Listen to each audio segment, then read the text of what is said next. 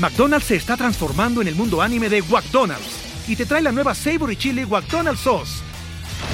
Los mejores sabores se unen en esta legendaria salsa para que tus 10-piece chicken wack papitas y Sprite se conviertan en un meal ultra poderoso. Desbloquea un manga con tu meal y disfruta de un corto de anime cada semana. Solo en McDonald's. baba ¡Go! En McDonald's participantes por tiempo limitado hasta agotar existencias. Escuchas. Escuchas un podcast de Dixo. Escuchas Crimen Digital con Andrés Velázquez. Por Dixo. Dixo. La productora de podcast más importante en habla hispana. ¿Qué tal amigos? Bienvenidos a esto que es Crimen Digital, su podcast sobre seguridad en Internet, cibercrimen, todo lo relacionado con delitos informáticos. Mi nombre es Andrés Velázquez, arroba cibercrimen, y vamos a estar hablando con Bob Diachenko. La entrevista será en inglés, así es que vayan a la página, ya sea de Dixo o dentro de cada uno de los lugares donde lo escuchan, y podrán ver en, la información o las notas de este episodio la traducción en español. I'm, I'm talking to uh, Bob. That actually, well, Bob is not your, your real name, uh, right? So what's what's your, your real name so people can know how to how to uh, how, how how to correctly say it. Uh, Andres. Uh, first of all, thanks for having me at your very famous podcast. Uh, yes, indeed, Bob is my name, which I use for my international peers of international colleagues, friends, uh, because my, my real name is uh, pronounced as Volodymyr which is kind of really uh, not so easy to to understand or pronounce uh, if you are not born here. I was born in, in Ukraine uh, and live here now. So Volodymyr uh, is uh, sometimes it's even uh, if, if, people listen or if people watched Harry Potter, they they mistaken me for Voldemort or something, uh, another uh, character from any other book, anybody else but Volodymyr. So I prefer Bob as a really simple and yeah, and easy, easy to pro- really, easy to pronounce, right? Yeah, it's short. It's uh, really you know this. It has it has the same meaning, almost the same meaning. So, and I, I used to it. It was my nickname back in the university so then I, I use it as a, as a, as a nickname in in internet. So and now now I'm Bob Diachenko. That's that's correct, and, uh, and, and I have to thank you very much for for for this this uh, call today. Uh, we're here at the, at the studio, and uh, I was talking to the producer about you know bringing you on to to this show, and uh, I still recall that that day that I got uh, a, a DM uh, message over Twitter saying that uh, you needed some some some help, and uh, we started talking about uh, and well later on uh, using using a voice to to try and, and figure out something that you have found. And uh, when when we started talking, you know, you said that you had a database, and for me it was like, you know, how how a, a guy from Ukraine is actually talking to me, trying to figure out what's going on with a database that that could have Mexican uh, Mexicans information. So in that case, you know, uh, I, I, would like to start before that. Uh, so you could uh, share with us how you started on the cybersecurity field. Oh, that's really uh, old and interesting story. Uh, to, to, keep it really short, uh, once I worked in a company, uh, and that company had a data breach. Okay. Well, that that that uh, was not a data breach, but we were informed by a security researcher that uh, one of our databases is facing public internet and there is no password. Uh, that was MongoDB, and millions uh, of our users' information is available just just like that. And uh, I was working at that time in a PR and communication department, and uh, basically I was in, uh, in the front line of integrated communication, and uh, we've started to work on on, on, on, on strategy, how to uh, how to communicate our users that their data is safe uh, because nobody else we check the logs, nobody else access data but security researcher. And uh, at that point, I started to uh, dig a little bit deeper into the mm, basics, basic principle principles of how data is stored, why it can be available publicly.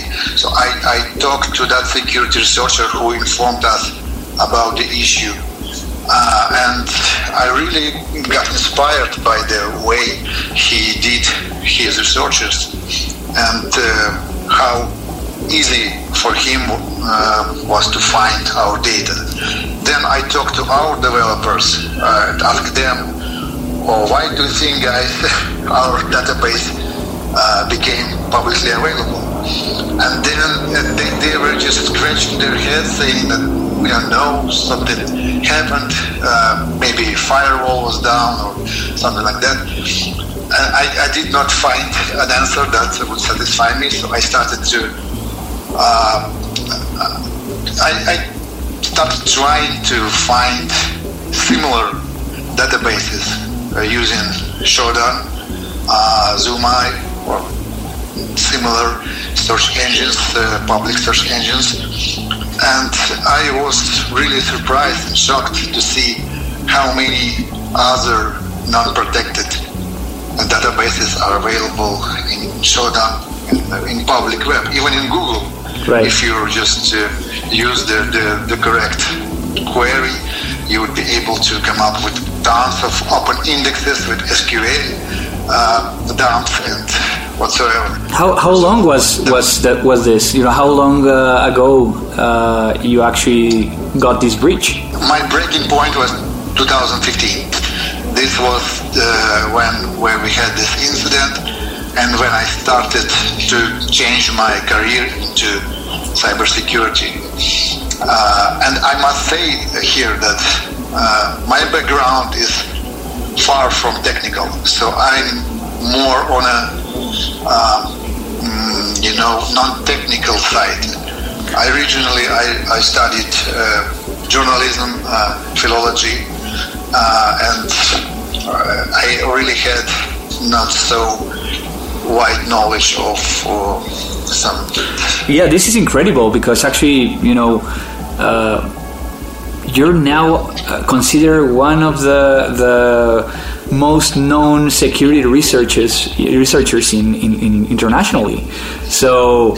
Uh, it's, it's very interesting that the way that you're approaching uh, cybersecurity and that, that you have been I, I, I suppose that you're you're getting getting this uh, this knowledge on your or on your own way. You're not getting a, certification, or you're not going into into a, a, classroom in order to get the knowledge that you need in order to do these these uh, situations, right? Right, uh, and that that became my goal, my mission, to show to people uh, how easy it is to find uh, the data, and uh, there is no need in. You don't have to be an engineer or hacker or some sophisticated have sophisticated skills to to, to you know to target uh, some company or to hack. All you uh, have to do is your bare hands and uh, a little bit of knowledge where to where to look and uh, I, I, I just you know I, I use that as a my as my mission to, to show people that if I can find their data, then that uh, anybody in the world can do this. This is so. this is kind of impressive because normally all, all the information that is getting into the media right now, they're they're supposing that you're you're a, a security guy and not a, a journalist or, or, a PR PR guy. So uh, you know you you you started in the other front, you know, in the other side. Uh, you actually confronted these these technical guys and these developers, and and you found out that probably they didn't knew how how things happened, and uh, that they're not really, in some cases, concerned about their reach. now that you're you're in the other side, you know that, that you're you're finding these databases, and you're you know it's very important, at least you know for me, uh, if, if, you could if you could explain uh, our listeners on you know once that you find a, a database because uh, you're using some tools and, and, you're getting that information from the internet, but once that you find this database, you let the, the, the end user or the customer in this case or the, the, the custodian of the database to bring that database down. So why you do that? Uh, it is really important to highlight here that when I find something that uh, has sensitive data in it, I don't uh, publicize it. I don't publish it in order not to uh, attract uh, malicious attention or attention of uh, real hackers who who hunt for sensitive data. So first thing I do is I analyze the content of database in order to find any tracks or traces, and then uh, I use uh, open source intelligence techniques to to find the emails, phones uh, connected to that person or or to that organization, and send them this uh, responsible disclosure. Want to make sure that uh, nobody else um, try to find the database after after I uh, announce a name of organization or some some details behind this database. However, there are cases when uh, it's almost impossible to track down the company or organization that owns the data. And uh, when I see the, those cases and I see that the data is really sensitive and it should not be there, in the public internet. Uh, sometimes I used to uh, work with experts or security uh, experts all around the world, uh, trying to ask them for help, like like like with you, Andres, in, in Mexico or Latin America. Uh, and I really learned Twitter magic when I uh, I, I get really good connection from uh, people who care about security, about responsible disclosures all around the world.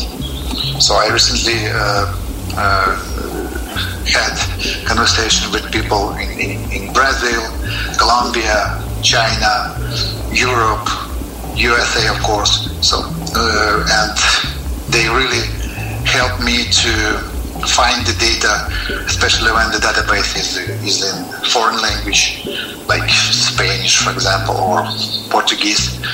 And in these cases, yeah, I really feel the power of community when when we are on the right uh, way to secure this this this unsafe internet. I feel like a you know uh, knight on the, in, in the Middle Ages when I fight the evil forces or something like that. So that's really uh, funny, but that, that also inspires me. Right, and, and, and you're you're right. You know, uh, at the end, the cybersecurity community is trying to to, to set a, precedence that we want to to keep things uh, secure.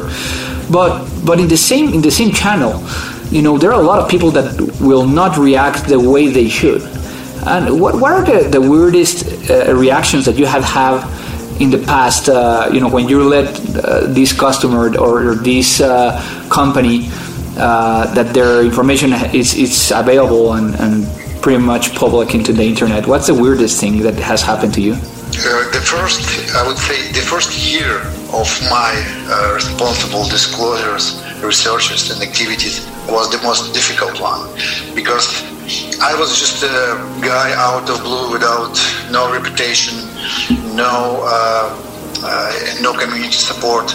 I was just uh, reaching out to organization uh, and CEOs or CISOs, asking them to secure the data, and uh, yeah, they they sometimes they considered me as a as a, a blackmailer or or malicious guy who just uh, want some uh, money or extortion. So that was really hard. And at, at that point, I even almost uh, uh, gave up on on doing those researches and that activity. But then, uh, with time, uh, when I got uh, support, when I, when I earned my reputation by doing really big and uh, loud reports at that time, uh, my reputation grew, and nowadays uh, almost each and every report, responsible disclosure that I said, it, returns uh, with gratitude. So I, I see that companies maybe maybe they educated or maybe there is this you know GDPR policy here in Europe uh, when they when the company feel more responsible for the data and their customer customers. So they started to react in more proper way, uh, promptly. Uh, so now, nowadays it's much easier to let companies know that we have something wrong with their databases. At the very beginning, it was, it was really challenging.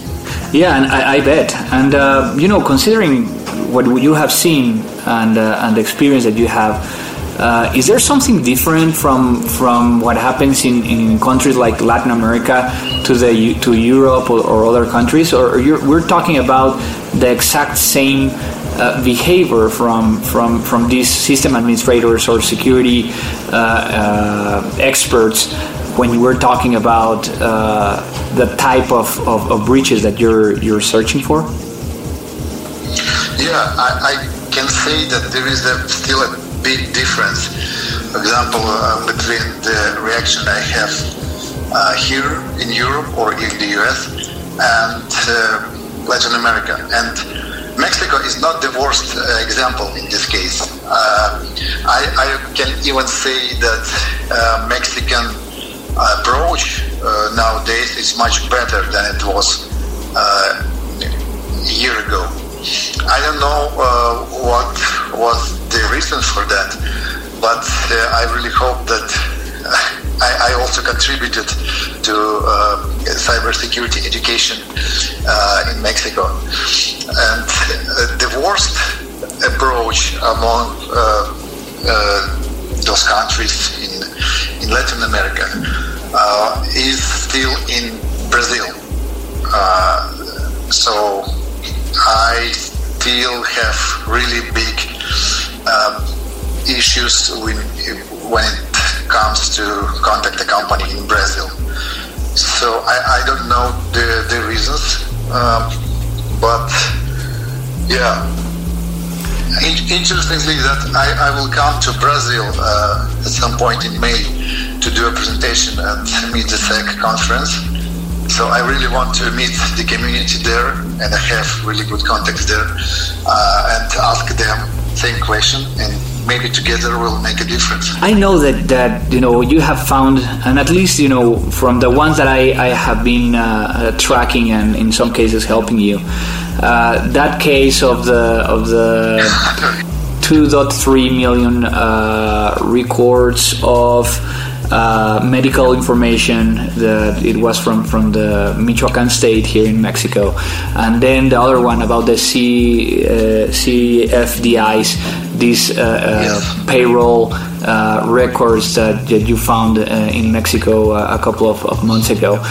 in, in, in, in those cases, you know, and, and we have seen it on, on, on the media you know it's still in progress uh, and, and, the authorities have the information and they're they're trying to to get hold of, of the guys that actually did it. But what what are you you working now? Uh, a few a few moments ago before we started recording you, you talked me you spoke about uh, Facebook uh, uh, plain texts and, and things like that. So where, what are you working now and what what are you finding? Well, like you mentioned, uh, those uh, cases uh, in Mexico, they are still open, and uh, I think I will still hear from uh, Mexican authorities uh, about the progress and about the additional information that I provided to them in order to identify the the find the, the owner of the of the data. And I, am talking about latest case with uh, with the uh, digital invoices. Uh, so, uh, but uh, yeah, th- those cases are open, uh, and the, the most the biggest cases that I'm working with now are coming from Brazil, and I still uh, don't know where to report it properly and uh, uh, whom to contact. I'm trying to figure out uh, the best way to do it, but the amount of uh, personally identifiable information there is is uh, overwhelming.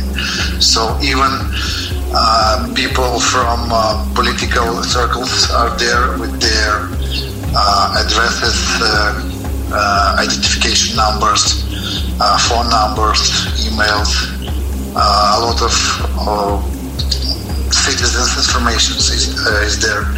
So I really can't share too many details on that case, but I think I will have more updates when I when I come down to Brazil, and uh, I think I will include that case into my presentation to share more. But yeah, a, a lot of uh, practically every day there is a new uh, exposure that I'm trying to respond to responsibly disclose, and I must say that really big companies are involved. Sometimes. Uh, I don't publish uh, things that are connected uh, with uh, big companies, and I, I, think that I'm doing the good thing here, and we have a good conversation internally.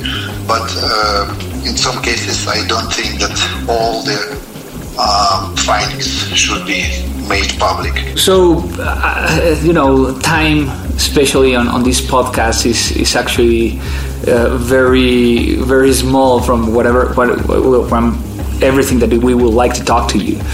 And uh, something that I want to, to, to, to uh, really uh, tell our listeners is that you're doing everything that you have said pro bono. So you're not getting paid to to get these uh, these disclosures and this and finding this information and letting people know that their information or their their their PI is actually being found. So that's that's very valuable from from from your side, and and, and I have to thank you about that and to share with the the community. Uh, just to to end, uh, two two very specific things. The first is what you will tell uh, these youngsters that are starting to to to look at cybersecurity as, as their path. You know, you, you started and, and you already mentioned it uh, a couple of years ago, but you know, what what's what will you recommend them?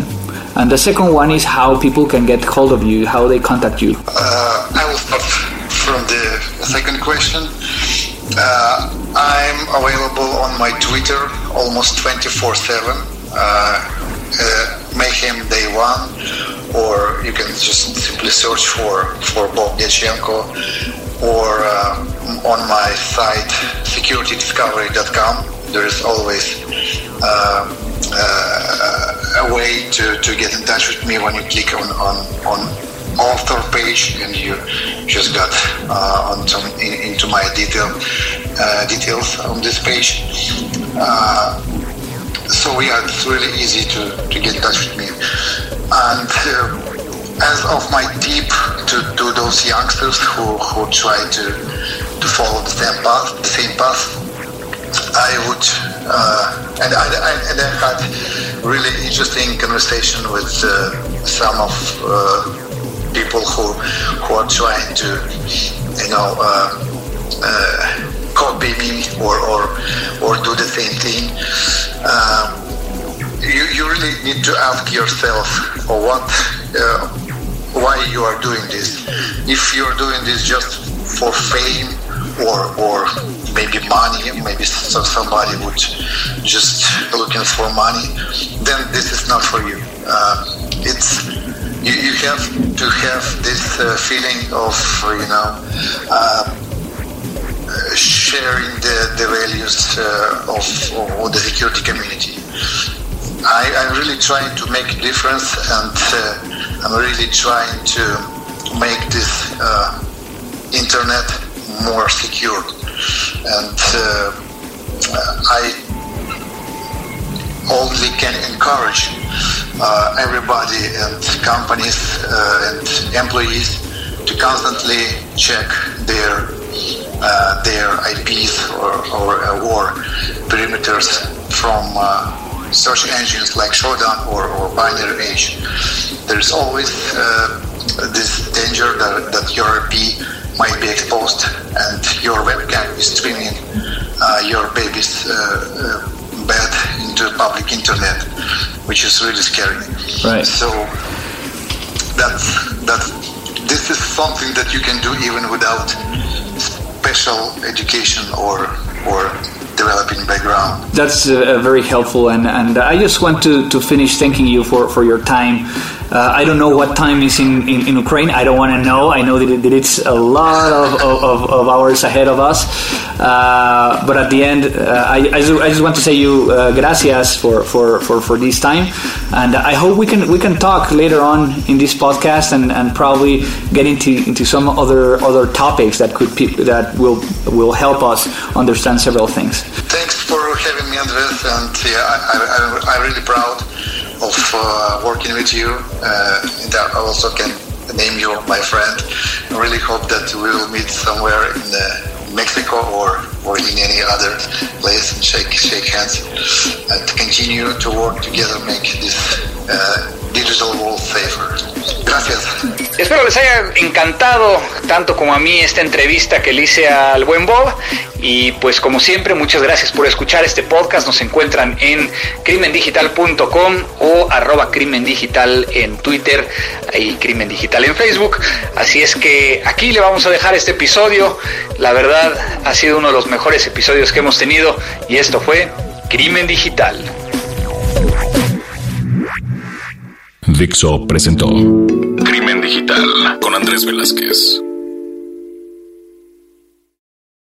Hello, it is Ryan, and we could all use an extra bright spot in our day, couldn't we? Just to make up for things like sitting in traffic, doing the dishes, counting your steps, you know, all the mundane stuff. That is why I'm such a big fan of Chumba Casino. Chumba Casino has all your favorite social casino style games that you can play for free anytime, anywhere with daily bonuses. That should brighten your day a little. Actually, a lot. So sign up now at ChumbaCasino.com. That's ChumbaCasino.com. No purchase necessary. VGW. Void were prohibited by law. See terms and conditions. 18 plus.